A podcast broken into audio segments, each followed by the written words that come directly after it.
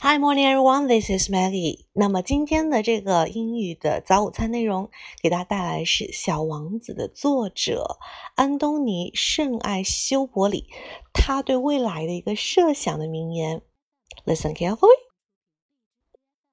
你的任务不是预知未来，而是造就未来。